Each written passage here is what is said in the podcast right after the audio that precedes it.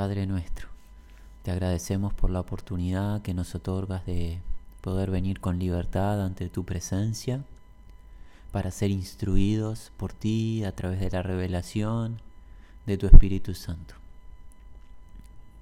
Necesitamos con urgencia nos enseñes, nos ministres, disipes toda tiniebla, toda confusión, todo error que hay en nuestra mente, toda idea que tenemos arraigada del pasado que no coincide con la revelación de tu verdad.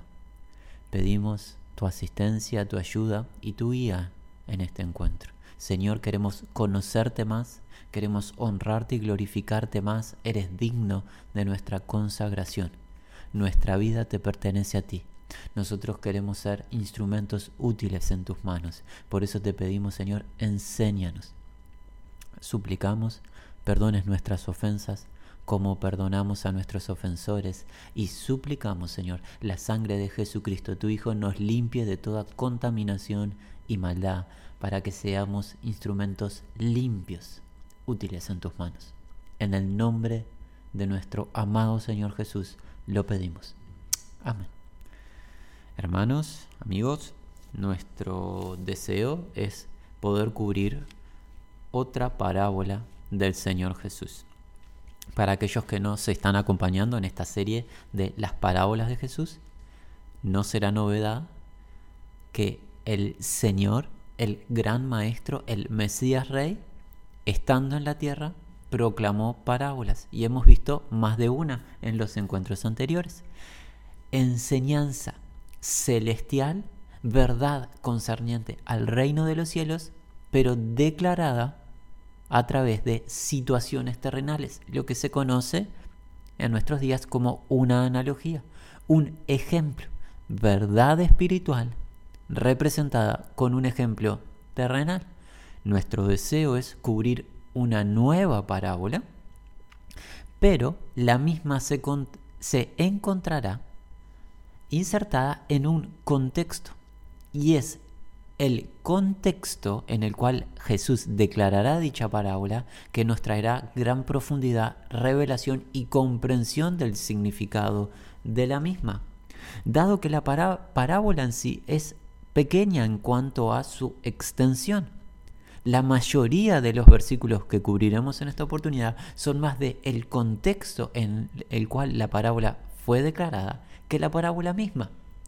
Esperamos, es nuestro deseo y clamor al Señor, que al final del encuentro nosotros conozcamos un poco más al Señor y podamos servirle y honrarle cada día como Él lo merece. Invitamos a aquellos que así lo deseen dirigirse al Evangelio de Lucas en el capítulo 7. Leemos versículos 36 al versículo 39 para comenzar. Uno de los fariseos rogó a Jesús que comiese con él. Y habiendo entrado en casa del fariseo, se sentó a la mesa. Entonces una mujer de la ciudad, que era pecadora, al saber que Jesús estaba a la mesa en casa del fariseo, trajo un frasco de alabastro con perfume. Y estando detrás de él a sus pies, llorando, comenzó a regar con lágrimas sus pies y los enjugaba con sus cabellos y besaba sus pies y los ungía con el perfume. Cuando vio esto el fariseo que le había convidado, dijo para sí, Este, si fuera profeta, conocería quién y qué clase de mujer es esta que le toca, que es pecadora. Hasta aquí el comienzo que contextualiza lo que luego será la declaración de la parábola. Volvemos al versículo 33, que notamos Lucas, el evangelista que escribe este libro, su evangelio, nos declara que un fariseo le pidió a Jesús, le invitó a que ¿qué? a que fuese a su casa para compartir un tiempo de compañerismo, compartir la mesa, compartir alimento, que en el primer siglo y también a nuestros días se continúa la tradición, siempre la comida, en contexto hebreo del primer siglo, la comida representa compañerismo. Hay una idea de comunión a través del compartir la mesa, los alimentos, pero sobre todo las vidas. Que vemos que un líder de la religión judía invita a Jesús, el rey del reino de los cielos, a comer junto a él. ¿Qué hace Jesús? Acepta la invitación. ¿Cómo sabemos? Porque Jesús entra en casa del fariseo. Fariseo que tiene nombre. Lucas lo dirá versículos más adelante, 40, el nombre del fariseo es Simón. Así que nosotros nos adelantamos y decimos, un varón llamado Simón, líder en la religión judía, invita a Jesús a comer con él. Jesús acepta dicha invitación, ingresa a la casa de Simón y ¿qué hace? Se sienta a la mesa, se reclina para poder gustar de el tiempo de compañerismo. Mientras tanto, ¿qué sucede? Una mujer de la ciudad, de aquella región, que era pecadora, dice el relato de Lucas, al saber que Jesús estaba a la mesa en casa del fariseo, trajo un frasco de alabastro con perfume. Continuemos. Y estando detrás de él a sus pies, llorando, comenzó a regar con lágrimas sus pies y los enjugaba con sus cabellos y besaba sus pies y los ungía con el perfume. Destaquemos. Mientras Jesús ingresa a la casa, ¿qué sucede? La noticia se propaga en la región, en la localidad donde está. Debemos de recordar que Jesús, con su presencia, movía multitudes. Tanto personas que intentaban hostigarle, ponerle tropiezo y hasta quitarle la vida, como seguidores fervientes y aquellos que querían beneficiarse. Distintas eh, deseos había detrás del seguir de las personas a Jesús. Habían distintas razones, pero si hay algo que es notorio en los evangelios que, que, que a donde Jesús iba, la gente procuraba seguirle. Y esta no es la excepción. Cuando Jesús ingresa a casa de Simón el fariseo, la información, la noticia empieza a propagarse en la localidad. ¿Y qué notamos? Que una mujer en particular escucha dicha información. Lucas, inspirado por el Espíritu, ¿qué nos dice? Nos dice que la mujer era pecadora. Y aquí es donde algunos de ustedes que nos acompañe, quizás desde tiempos antiguos, en estos audios que hemos, estamos compartiendo en el Señor, dirá, bueno, se nos ha enseñado por la palabra de Dios que todo ser humano, desde Adán, a excepción de Dios encarnado, Jesucristo, todos los que hemos nacido en esta tierra, somos pecadores. Es verdad. Entonces, ¿qué quiere decir Lucas con que esta mujer era pecadora? Creemos, creemos que lo que se declara de parte de Lucas y que luego Simón, el fariseo, volverá a reiterar, es una descripción de un pecado de esta mujer o un cúmulo de pecados de esta mujer públicos, que significa que en la localidad donde estaba Jesús era conocido por la comunidad que esta mujer tenía una vida de transgredir las leyes establecidas por Dios. No vamos a eh, especular con el tipo de pecado, por más que algo, eh, por lo general, sale a luz que puede realizar una mujer que la convierte eh, en transgresora de la ley de Dios de manera pública. Quizás en el, en el respeto y en el amor del Señor, Lucas simplemente se dedica a decirnos era pecadora. Pero la idea es que este pecado que ella estaba practicando era un pecado conocido no solamente por Dios, que conoce todos nuestros pecados individuales, sino que su conducta de pecado era conocida por la comunidad donde ella se movía y vivía. Por eso es la descripción de esta mujer como pecadora. Dicho eso, veamos el accionar de esta mujer pecadora. Lo primero que destacamos, que es, en base a lo que Lucas nos relata, lo primero que destacamos, la mujer escuchó que Jesús estaba en cierto lugar en la casa de Simón escuchó y prestó atención. Porque muchos podemos oír muchas cosas y quizás no prestemos atención. En este caso, la mujer prestó atención. ¿Cómo sabemos que prestó atención? Porque actuará conforme a dicha información. ¿Qué es lo siguiente que hace? Toma un frasco, un recipiente especial de un material especial alabastro, para que un, eh, un recipiente especial de material de alabastro, ¿con qué contenido? Especias aromáticas, perfume. ¿Qué hace con dicho recipiente? Lo carga, lo transporta hasta dónde? Hasta la casa donde está Jesús, pronto para compartir la mesa, la casa de Simón el fariseo. ¿Qué hace?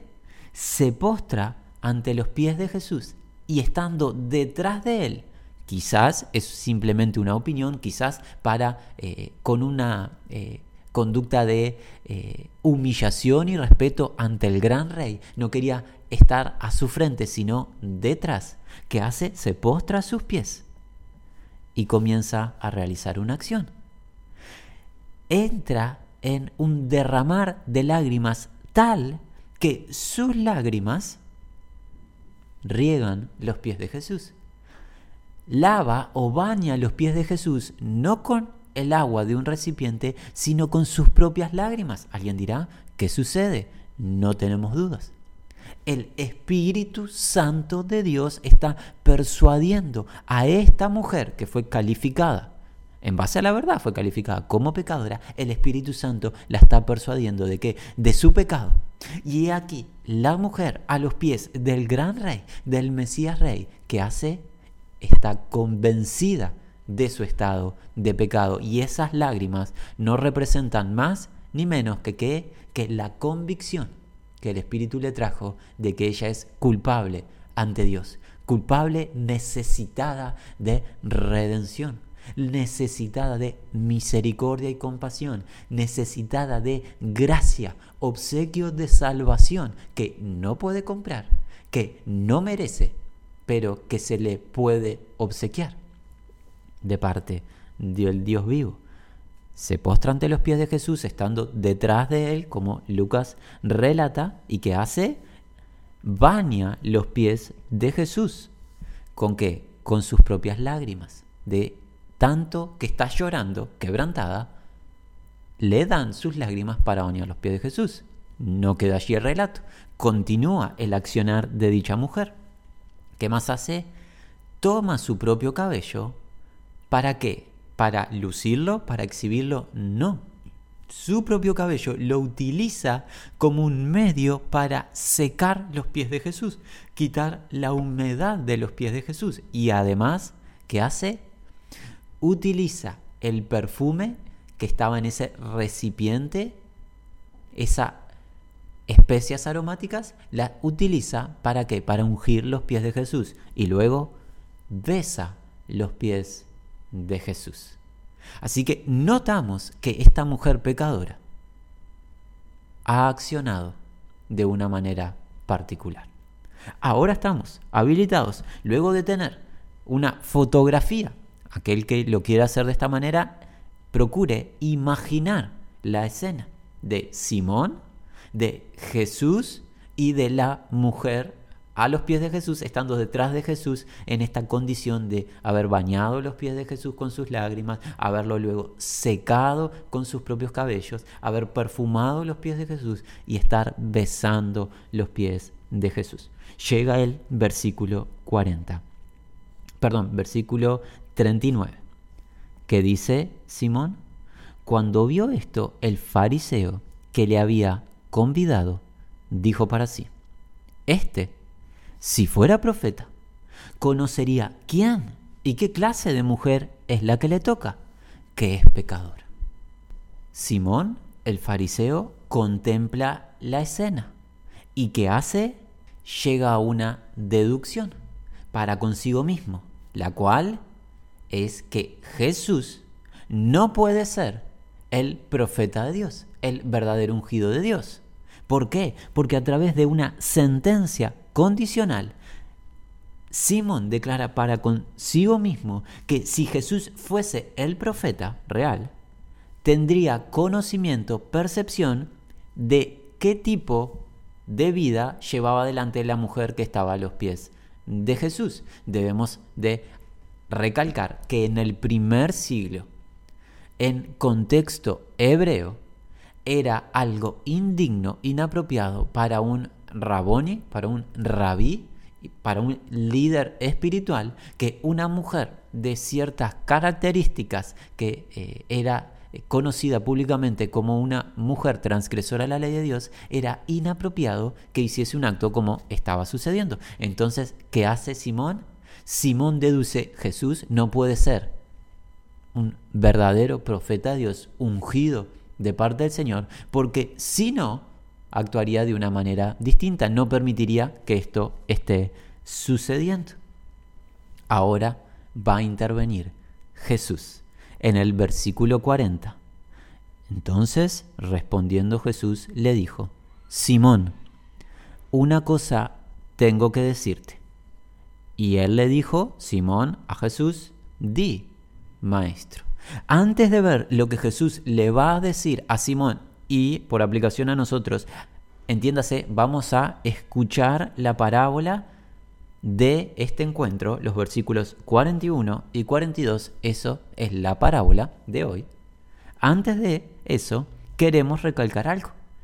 Cómo Simón se dirige a Jesús, cómo lo hace como maestro. Pero hay distintas palabras en la lengua original que declaran un maestro. La que Simón utiliza para con Jesús es un maestro, alguien que enseña o transfiere doctrina.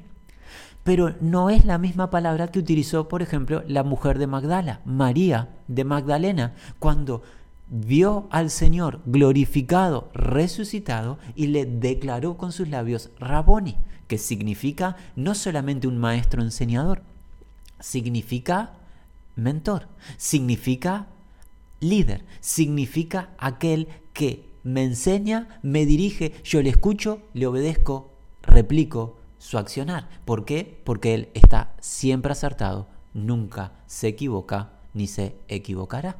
Notemos que la percepción de Simón para con Jesús es una percepción equivocada. La visión de Simón el fariseo está nublada. Viendo a Jesús como algo que no es, lo ve como un simple maestro terrenal, humano, enseñador de buenas palabras, y no lo declara como lo que es, un verdadero Raboni, el verdadero maestro, el único maestro, el único digno de nuestra sujeción, obediencia y reverencia, nuestro Señor. Simón no le ha visto así. Pero Simón sí tuvo la capacidad de qué? De diagnosticar la actitud transgresora de la mujer. Así que vemos a Simón en una posición particular. ¿Cuál? La de juez. En cierta medida, Simón se ha dado la potestad de calificar a la mujer y de minimizar a Jesús. ¿Qué nos muestra? Nos muestra a Simón con un pensamiento de sí mismo más allá de lo que debería de tener. Y eso se hará latente en unos versículos adelante. Ahora nos dirigimos al versículo 41 y 42, damos lectura. Un acreedor tenía dos deudores. El uno le debía 500 denarios y el otro 50. Y no teniendo ellos con qué pagar, perdonó a ambos. Di pues, ¿cuál de ellos le amará más? Hasta aquí, versículos 41 y 42, es la parábola que Jesús declara de esta oportunidad. ¿Qué parábola? Bueno, podríamos titular como la parábola de los dos deudores o la parábola del que mucho se le perdona, mucho ama. ¿Qué nos cuenta Jesús? Un acreedor, un prestamista, tenía dos deudores un prestamista prestó dinero a dos individuos. A uno de esos individuos le prestó una cantidad y a otro de esos individuos le prestó otra cantidad diez veces superior. ¿Qué sucede con estos dos deudores, aquellos que se encuentran en el compromiso de ponerse al día, restituir la plata recibida a modo de préstamo, lo que sucede es que ninguno de los dos, ni el que recibió 10 veces más, ni el que recibió prestado 10 veces menos, ninguno de los dos tiene con qué ponerse al día. No tienen nada con lo cual saldar la deuda y reintegrar al prestamista lo que le corresponde. ¿Qué sucede? El prestamista voluntariamente de su deseo que hace, perdona la deuda de los dos individuos, del que debía 10 veces más y del que debía 10 veces menos. Esta es una acción voluntaria, lo deseó así el prestamista y así lo llevó adelante. ¿Qué significa que perdonó la deuda? Significa que los liberó. Ya no cargan más con la responsabilidad de ponerse al día, quedan libres de aquel pago a modo de deuda. Una acción soberana del prestamista lo quiso hacer, así le plació y así lo realizó. Ahora, luego de la declaración de la parábola, la cual es en cierto aspecto sencilla y bastante eh, corta en su extensión, Jesús le plantea a Simón una pregunta. Una pregunta sencilla, pero, pero puede diagnosticar nuestra propia condición. ¿Qué pregunta Jesús? Segunda mitad del versículo 42. Di pues, ¿cuál de ellos le amará más? ¿De qué habla Jesús? Está hablando del prestamista y sus dos deudores que ahora ya no son más deudores, pues están libres de deuda. La pregunta es lógica y concreta. Un individuo recibe la liberación de un pago otro individuo recibe la liberación de un pago 10 veces mayor. La suma que se le obsequió, porque que se le libere de la deuda, es obsequiarle un importe 10 veces mayor al otro. La suma es 10 veces mayor. ¿Cuál es aquel que amará más al prestamista? Vamos a ver qué responde Simón, el fariseo. Versículo 43. Respondiendo Simón dijo, pienso, imagino, es la idea, que aquel a quien perdonó más. Y él, Jesús, le respondió o le dijo, rectamente, con justicia, has juzgado. Y en el tono, imaginamos, esto es una imaginación nuestra, que Simón sabe, tiene convicción que ahora esa parábola va a llegar a lo profundo de su ser. Pues Jesús ha puesto en el lugar que a Simón le corresponde. Y esperemos que nosotros ocupemos el lugar que nos corresponde luego de aprender lo que Jesús tiene para enseñarnos. Recordemos, Simón calificó a la mujer. Simón minimizó a Jesús. Simón está presto para qué? Para diagnosticar. Ahora llegará diagnóstico de situación del rey. Escuchemos.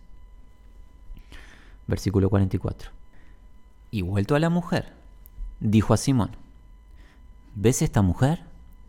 Entré a tu casa y no me diste agua para mis pies, mas ésta ha regado mis pies con lágrimas y los han jugado con sus cabellos. No me diste beso, mas ésta, desde que entré, no ha cesado de besar mis pies. No ungiste mi cabeza con aceite, mas ésta ha ungido con perfume mis pies. Por lo cual te digo que sus muchos pecados le son perdonados, porque amó mucho. Mas aquel a quien se le perdona poco, poco ama. Es interesante que Simón dijo para sí mismo, pero recordemos que Jesús todo lo escudriña y todo lo sabe, Simón había dicho para consigo mismo que Jesús no tenía la capacidad o habilidad espiritual de percibir la mujer que estaba detrás de él limpiándole los pies, lavándole los pies, perfumando y besando sus pies. ¿Qué hace Jesús? Se dirige, gira su cuerpo hacia la mujer, pero le va a hablar a Simón. ¿Y qué le dice a modo de interrogante? ¿Ves a esta mujer? ¿Quién no pudo ver la realidad, Jesús o Simón? Claramente, el que no estaba pudiendo ver con ojos espirituales es Simón. La mirada de Simón, la vista de Simón era una vista conforme a la carne. Mientras que Jesús, el Mesías Rey, ve con los ojos espirituales. Y ahora guía a Simón, ves a esta mujer. Entré a tu casa y no me diste agua para mis pies. Mas ésta ha regado mis pies con lágrimas y los ha enjugado con sus cabellos. No me diste beso, mas ésta, desde que entré, no ha cesado de besar mis pies. No ungiste mi cabeza con aceite, mas ésta ha ungido con perfume mis pies. Por lo cual, por tanto, te digo que sus muchos pecados le son perdonados, porque amo mucho, mas aquel a quien se le perdona poco, poco ama. La enseñanza es tajante y clara.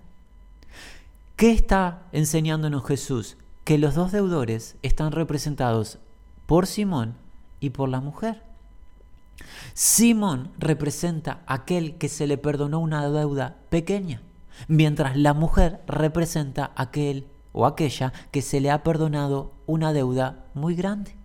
Ahora la pregunta es, ¿por qué a la mujer se le perdona una deuda más grande y a Simón en este caso una deuda más pequeña? ¿Sabes por qué? Por la percepción equivocada de Simón de sí mismo. Simón se veía a sí mismo, en base al contexto, se veía justo. Alguien dirá, ¿y de dónde proviene eso? ¿Sabes dónde proviene? De que se sentó a la mesa con el Señor, a estar a la altura del Señor y declararlo maestro como cualquier maestro terrenal. Simón sentía que estaba conversando, compartiendo un tiempo con un colega, con un coterráneo y que Simón estaba a la misma altura que Jesús, un buen hombre. La percepción de Simón de sí mismo era mucho más alta de lo que debía de ser. Simón no llegó, al menos no en este momento que Lucas nos relata, a una percepción clara de su estado natural de iniquidad. Por eso, en la enseñanza de Jesús, el perdón que recibe de Dios Simón es acotado, es diez veces menor al de la mujer. ¿Por qué? Porque Simón considera que no tiene grandes áreas de su vida que ser perdonadas.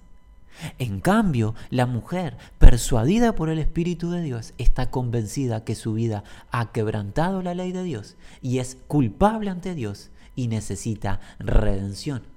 Y como Jesucristo la redimirá, como ya veremos, como Jesucristo la liberará y la salvará, que hace la mujer, se consagra, se postra a los pies de Jesús, dicho sea de paso.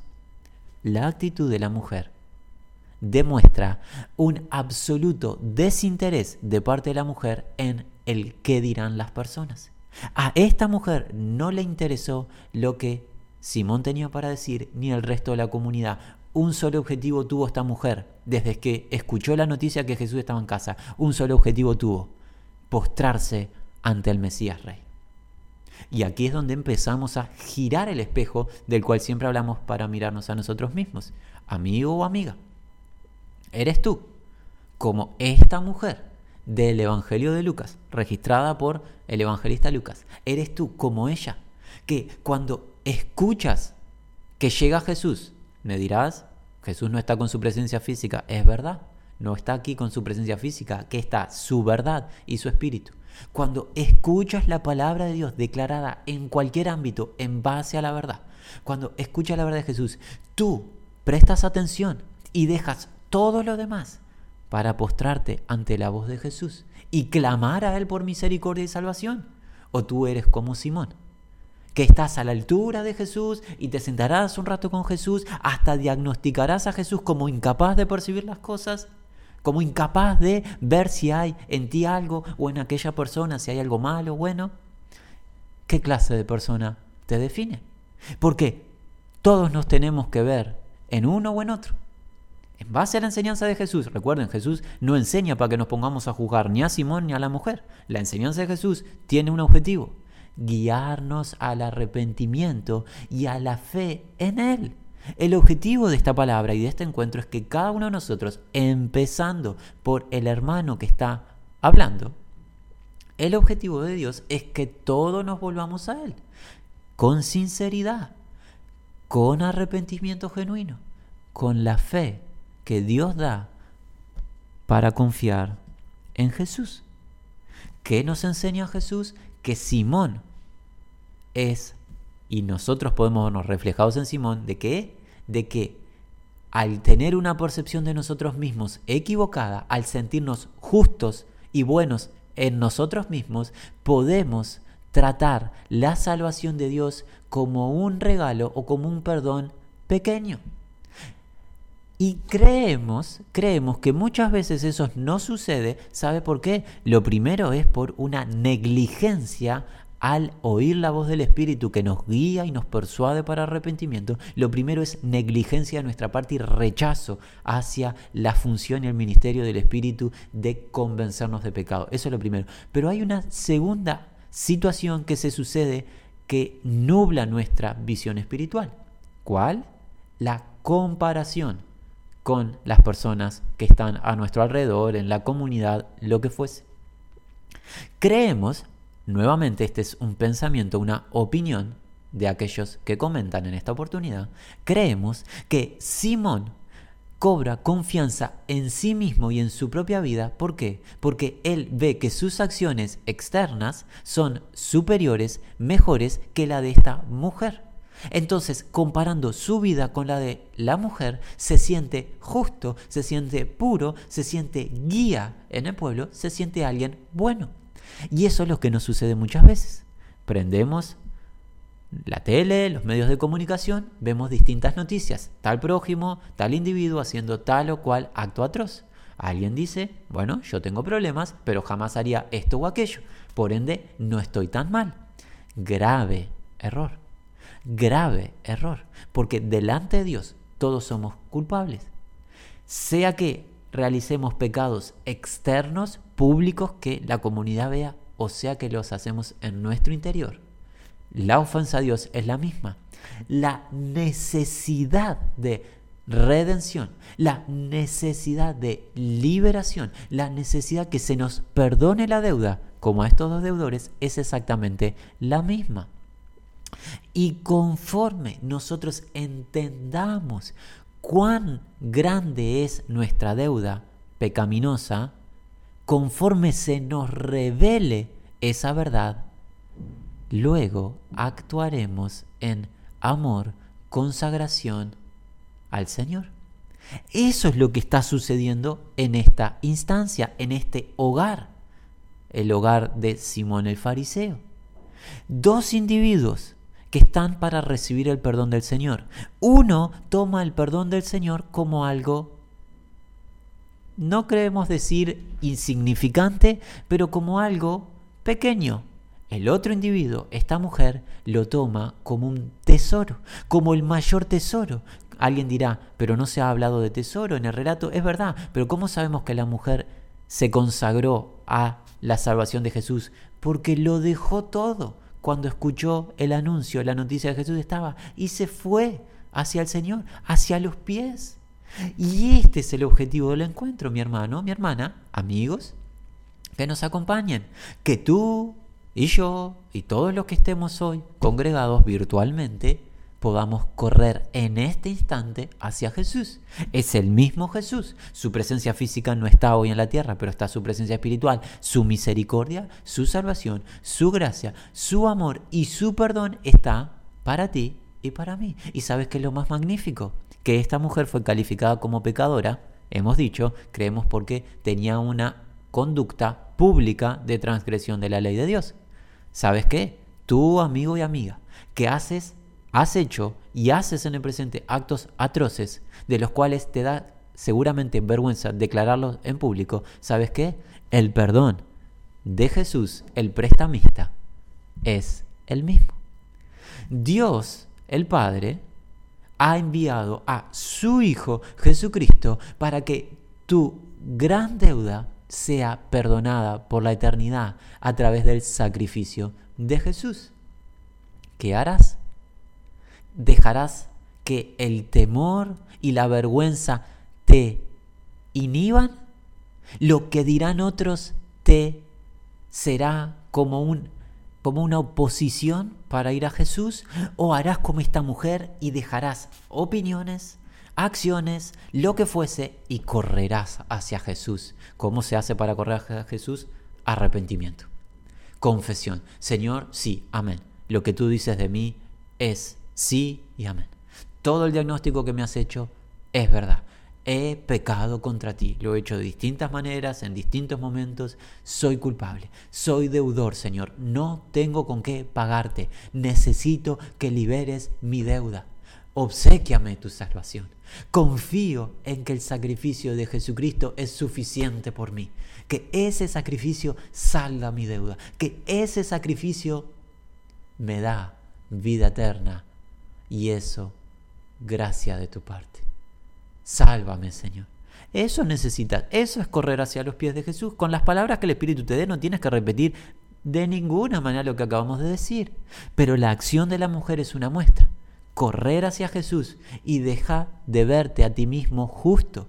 No te engañes de que tú eres bueno delante de Dios. En ti mismo, amigo o amiga, tú lo único que puedes esperar es destrucción. Tú lo único que puedes esperar es castigo. No te apoyes en tu buen obrar. No confíes en que tú haces esto o aquello. Ninguna carne será justificada delante de Dios por las obras de la ley.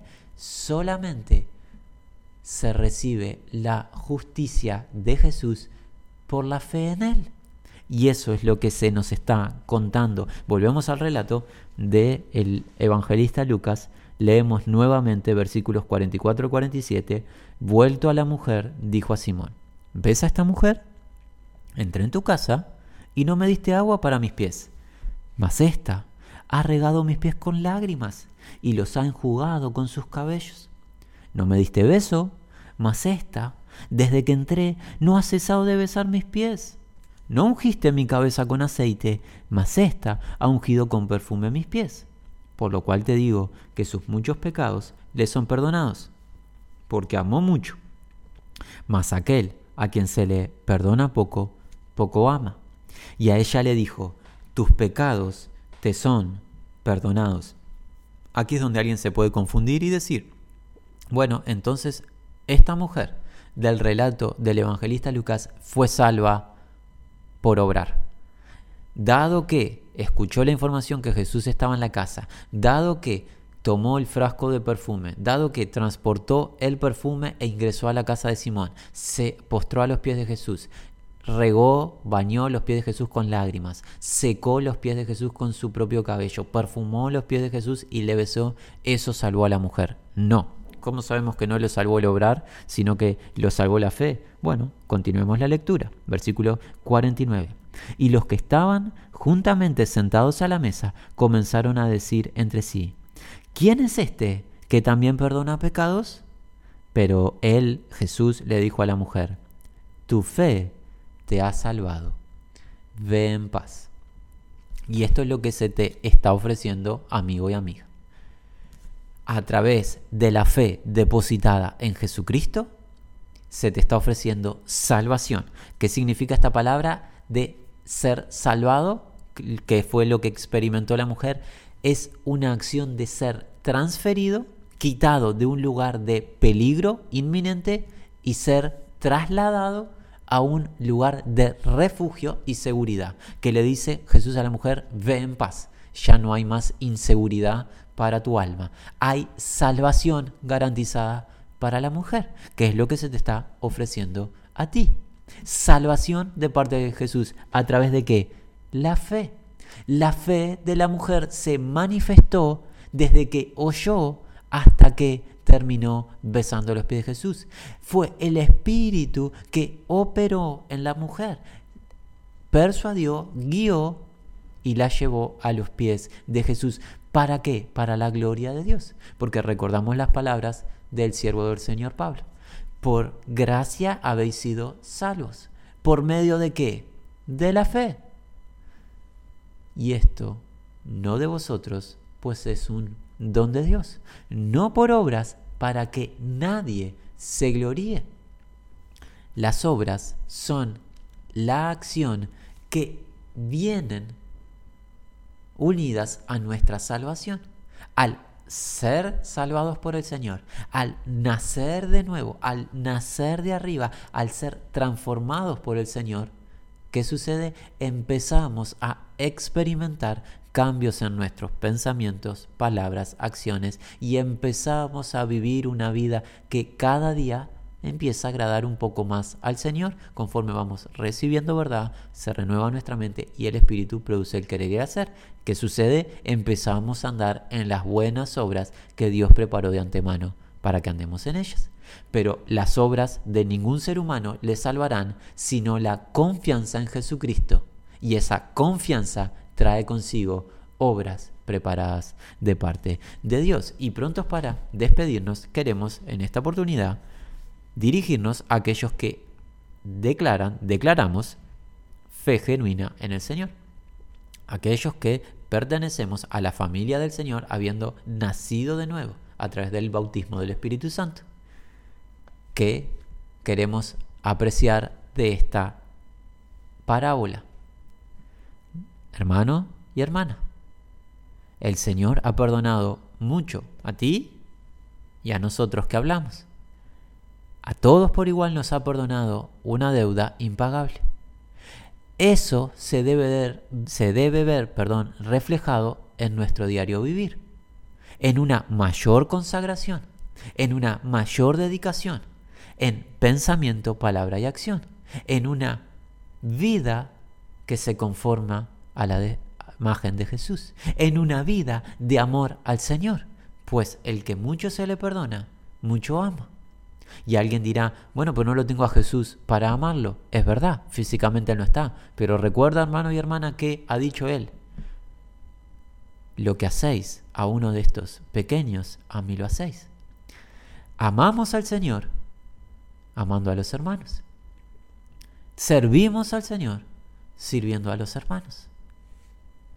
Por eso, que esto sea una exhortación a cada uno de nosotros para que nos acerquemos más al Señor, para que le prioricemos y lo pongamos en la posición que se merece, la posición de preferencia, la posición número uno en nuestra vida, porque amarás al Señor tu Dios con todo tu corazón, alma, mente y fuerza. Es lo primero que tenemos, vivir para la gloria de aquel que se humilló a sí mismo, se vació, se despojó y aceptó ser crucificado para morir, ser sepultado y al tercer día resucitar de entre los muertos por el poder de Dios y ser ascendido en gloria. A través de ese obrar en amor es que tú y yo, hermano y hermana, hemos sido perdonados de la deuda. Ahora nos corresponde a nosotros amar al Señor cada día con una mayor consagración y que esta parábola sirva de amonestación, de exhortación, también de consuelo y de impulso para un mayor compromiso con nuestro Dios. Que hemos visto hemos visto que el Señor es el prestamista y ese prestamista está dispuesto a perdonar la deuda. No tenemos con qué pagarla, ningún ser humano la puede pagar. Solamente lo que podemos hacer es recibir la liberación de la misma por amor. Al recibirla, tenemos que reconocer el gran importe que se nos perdona y lo reconocemos amando al Señor dignamente. Si no estamos consagrados al Señor en nuestro diario vivir, en nuestro trabajo, en nuestro hogar, en lo que sea que hacemos, si no lo priorizamos a Él, demostraremos una mala percepción de cuán, cuán desagradable es nuestro pecado para con Dios, cuán grande es la deuda que se nos perdonó. Por eso, nuevamente, renovémonos en una visión espiritual de que éramos grandemente deudores a Dios y se nos liberó por amor de la deuda. Amemos al Señor. Y esta es nuestra súplica, Padre. Que tu Espíritu nos alumbre más y más y nos demuestre cada día más cuán perdidos estamos sin ti, cuán necesitados de tu gracia, tu misericordia y tu amor eterno. Y cuán grande es la deuda que nos has perdonado. No hay palabras que alcancen para agradecerte, pero sí entendemos que nuestros hechos, nuestra vida en obediencia es lo que tú pides y te agrada. Sea tu espíritu que nos convenza y que produzca en nosotros una cada día mayor obediencia a ti. Lo pedimos en el santo nombre de nuestro Señor Jesús. Amén.